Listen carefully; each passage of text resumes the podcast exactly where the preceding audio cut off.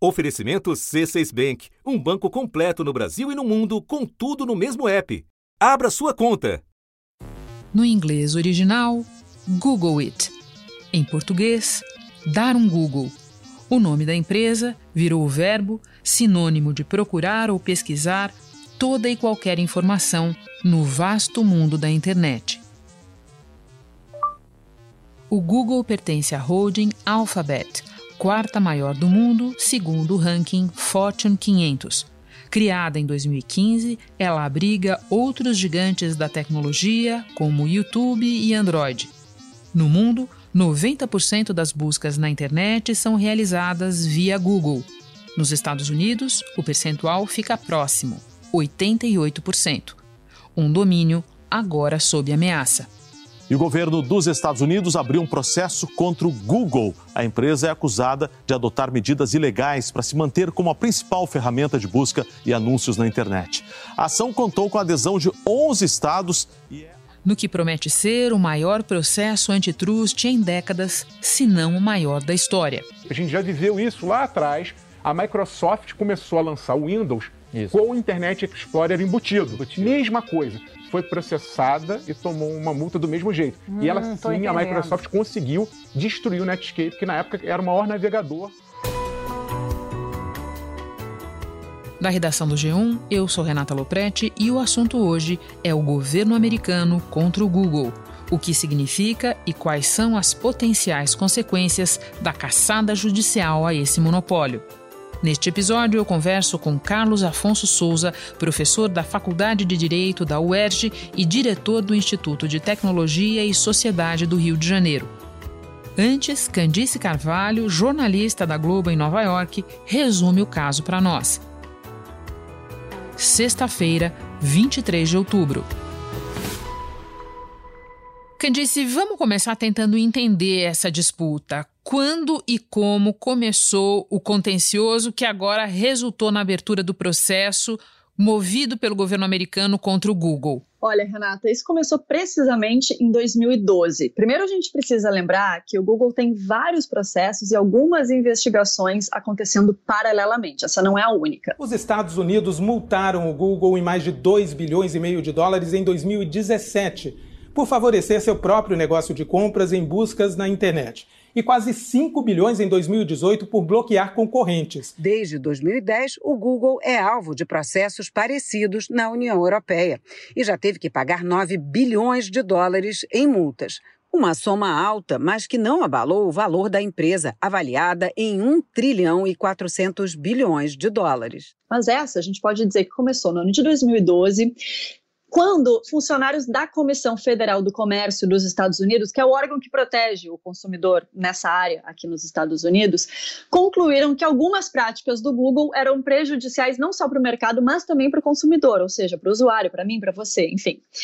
E recomendou-se na época que fosse aberto um processo judicial. Entre as acusações estava que o Google tirava vantagem do poder que tinha para, é, às vezes, manipular ou ameaçar empresas de, por exemplo, retirar aquelas empresas ali do serviço de busca, caso essas empresas não seguissem as, as exigências né, uh, do Google. O que, que aconteceu? Esse processo acabou não indo adiante, ao invés disso, houve um acordo que o Google falou: olha, a gente vai mudar algumas práticas aqui e ali, então ninguém precisa brigar na justiça e seguimos.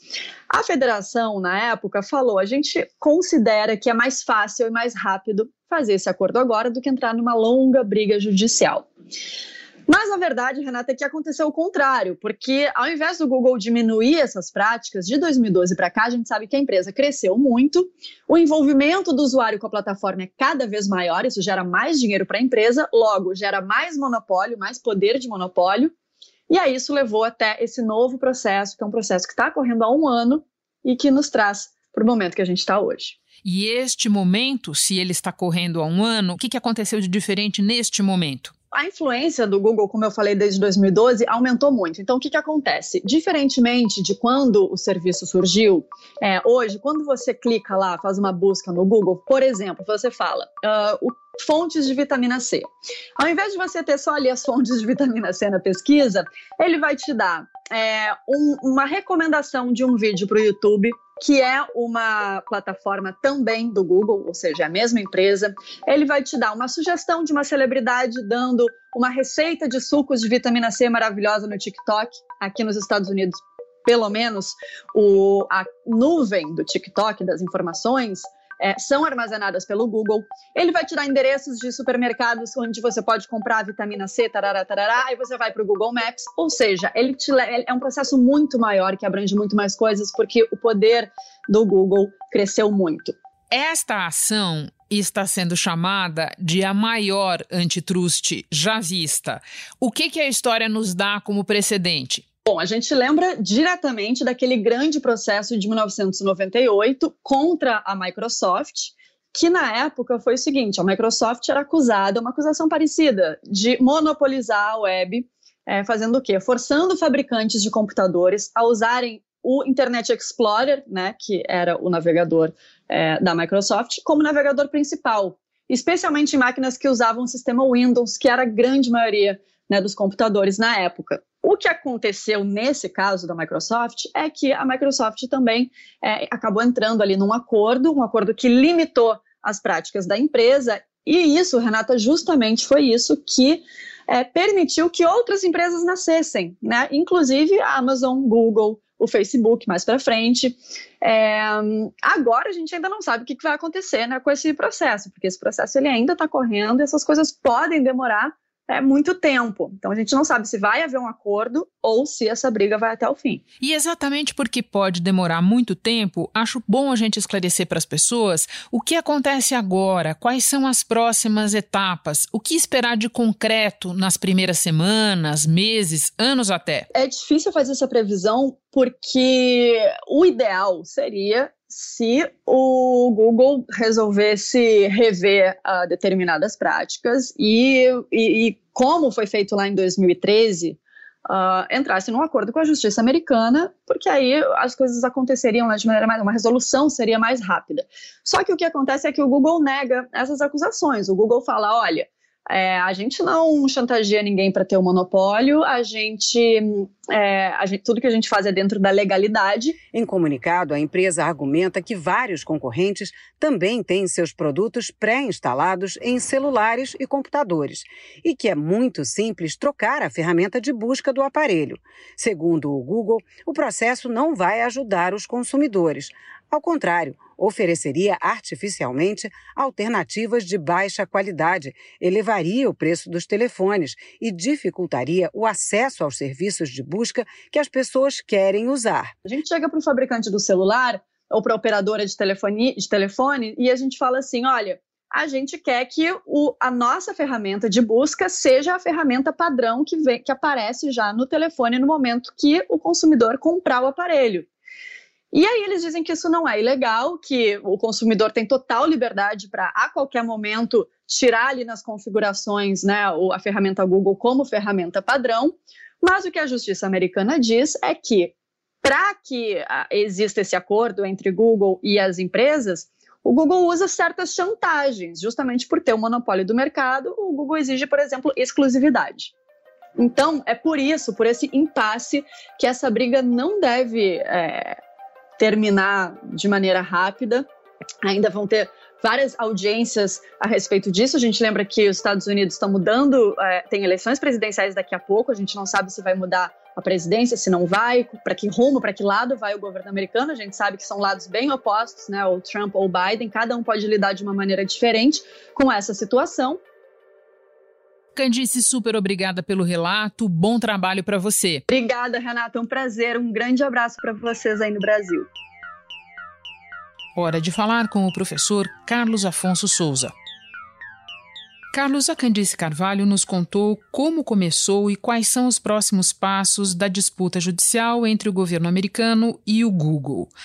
Acho que a gente pode voltar algumas casas para te pedir que nos explique o que é, afinal, um processo antitrust. Perfeito, Renata. E acho que um ponto importante aqui para deixar muito claro é que essa é uma ação antitrust, ou seja, de concorrência. Então, o foco dessa ação é entender quais são as práticas, quais são as condutas adotadas pela empresa para atingir uma posição de monopólio. E acho que isso é importante deixar claro, porque a posição predominante da empresa em si não é necessariamente o foco da ação, mas sim as condutas que a empresa adotou para chegar lá e para se manter nessa posição de predominância.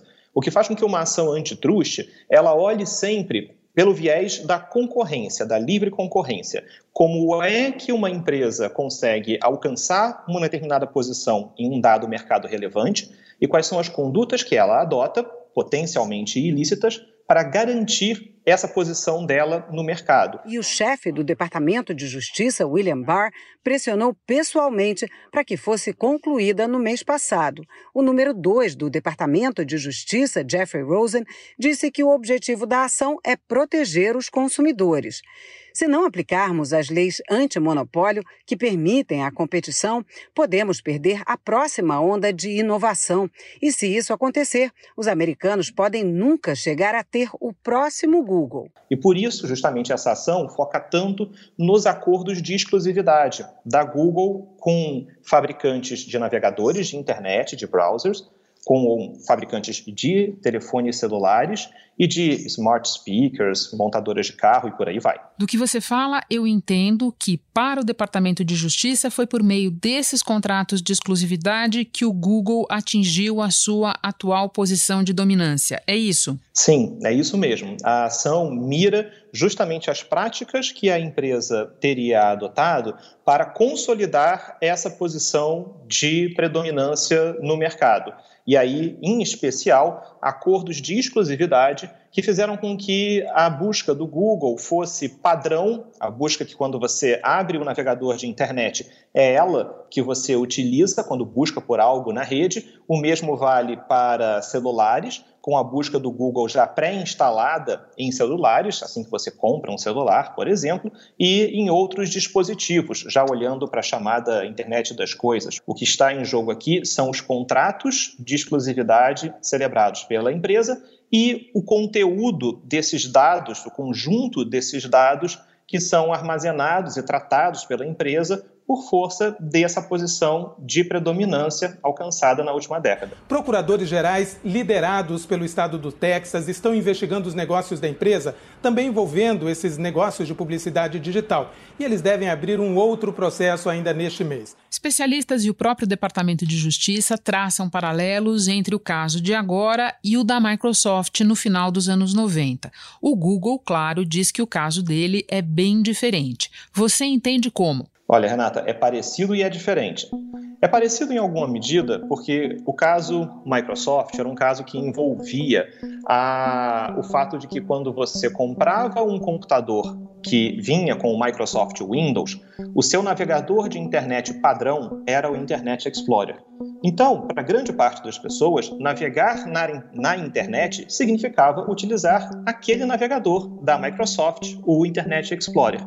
Ao gerar, através desse processo, a quebra dessa junção entre sistema operacional, Windows, e navegador de internet, Internet Explorer, acabou se gerando um ambiente de mais inovação no mercado de navegadores e várias outras opções de, navega de navegadores na internet surgiram, inclusive, vale dizer, o Chrome, que é o navegador da Google. Então, em certa medida, a gente pode dizer que um dos fatores que ajuda a Google a ter uma posição de predominância no mercado hoje, que é ter um dos navegadores mais famosos, que é o navegador Chrome, vem também, de certa maneira, como resultado do processo do final dos anos 90 envolvendo a Microsoft.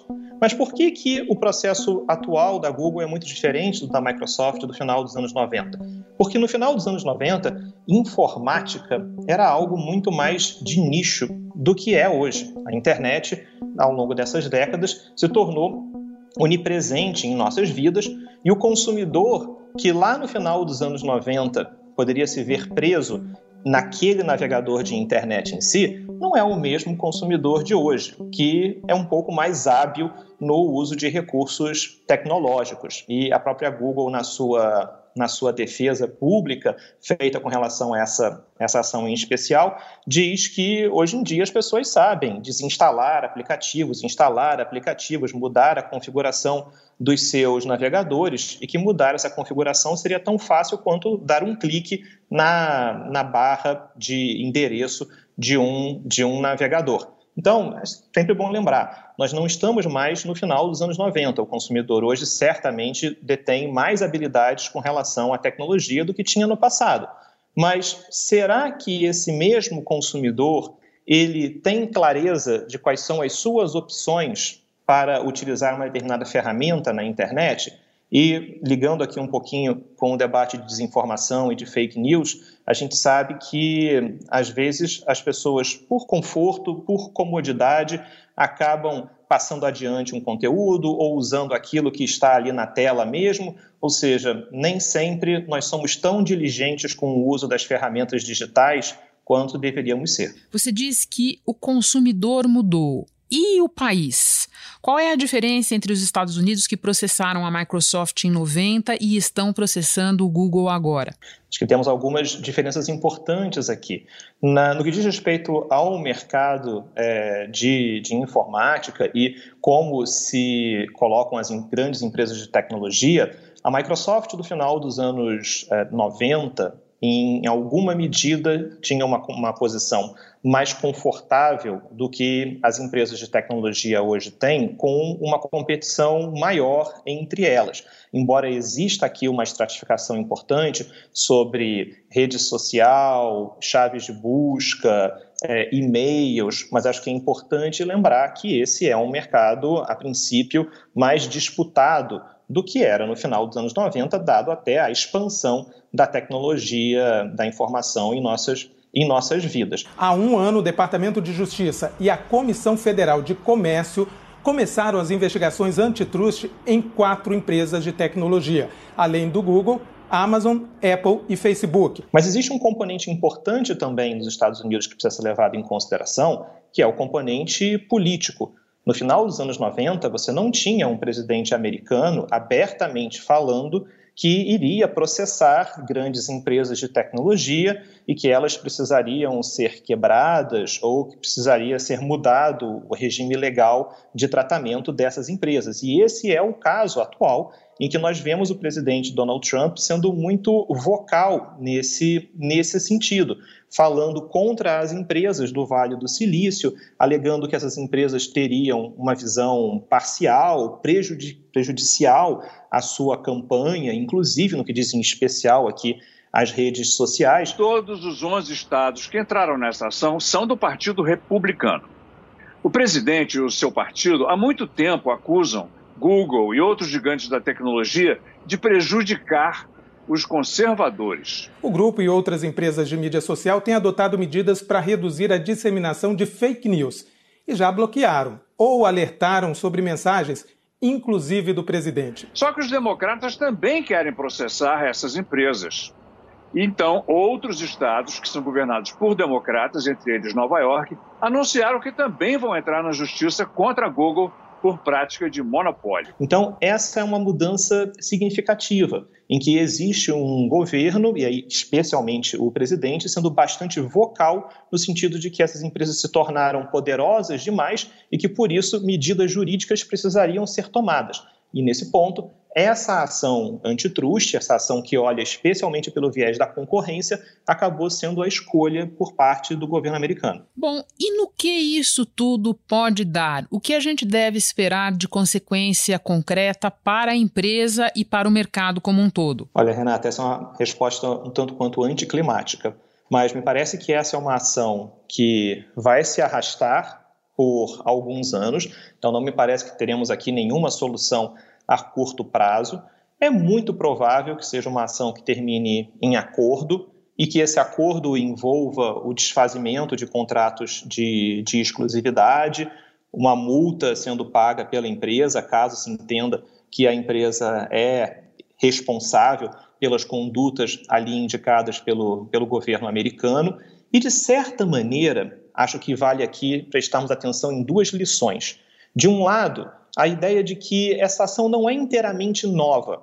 Nós já vimos isso acontecer num passado recente, em que o regulador de concorrência na Europa acabou multando a Google por situações muito semelhantes a essa encontrada na ação dos Estados Unidos. O valor chega a quase 20 bilhões de reais, a maior punição já imposta por autoridades europeias a uma empresa. E de lá para cá, mesmo depois da, da sanção na Europa, não se percebeu grandes mudanças no cenário do mercado de tecnologia no que diz respeito a buscas. Então, acho que esse é um ponto para o futuro que se pode esperar. E um segundo ponto que me parece importante aqui, ainda analisando o aspecto político, é que essa ação acaba indo muito favoravelmente a um discurso político, especialmente do presidente Trump, que agrada aos seus, aos seus eleitores. Então, de certa forma, pensando aqui que falta pouquinho para a eleição americana, então não deixa de ser um legado que o presidente Trump, através é, do, do Departamento de Justiça, deixa com relação a essa investigação, que foi uma investigação é, longeva, mas não entrega uma ação que seja aquela que poderia, por exemplo, quebrar a empresa, como muito se, se especula. É verdade que o advogado-geral disse que nenhuma medida está fora da mesa de, de negociação, mas o foco dessa ação em si ela é muito restrita para contratos de exclusividade. Pareceria muito é, estranho se o remédio fosse um remédio tão duro, tão rigoroso como esse. Então é muito provável que no final das contas, em termos políticos, o governo Trump faz um aceno aos seus apoiadores, embora entregando uma ação de foco muito mais restrito, o que garante, por outro lado, para a empresa uma situação em que pode se chegar a um eventual acordo e uma redução de um eventual sancionamento, que no final das contas nem vai mudar as coisas tanto assim. Então, por isso que a resposta é um, ponto, um tanto quanto anticlimática. Vai demorar um pouquinho e no final das contas nem vai mudar tanta coisa assim. Anticlimática, mas muito esclarecedora. Carlos, muito obrigada pelas informações todas. Bom trabalho para você aí. Obrigado, Renato. Prazer. No Brasil, o Conselho Administrativo de Defesa Econômica, o CAD, é responsável pela manutenção da livre concorrência e pela investigação quando há suspeita de práticas abusivas.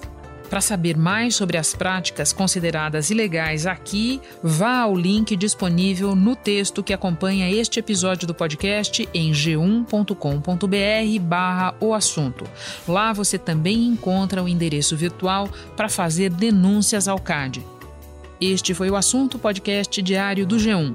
De segunda a sexta, nós aprofundamos um tema relevante do noticiário em conversas com repórteres, especialistas e personagens da notícia. O assunto está disponível no G1 e também nos aplicativos Apple Podcasts, Google Podcasts, Spotify, Deezer, Castbox. Nos aplicativos dá para seguir a gente e assim não perder nenhum novo episódio. Comigo na equipe do podcast estão Mônica Mariotti, Isabel Seta, Jéssica Rocha, Luiz Felipe Silva, Tiago Kazuroski, Daniel Costa, Vitor Muniz e Renata Bitar. Esta semana colaborou também Beatriz Souza. Eu sou Renata Loprete e fico por aqui. Até o próximo assunto.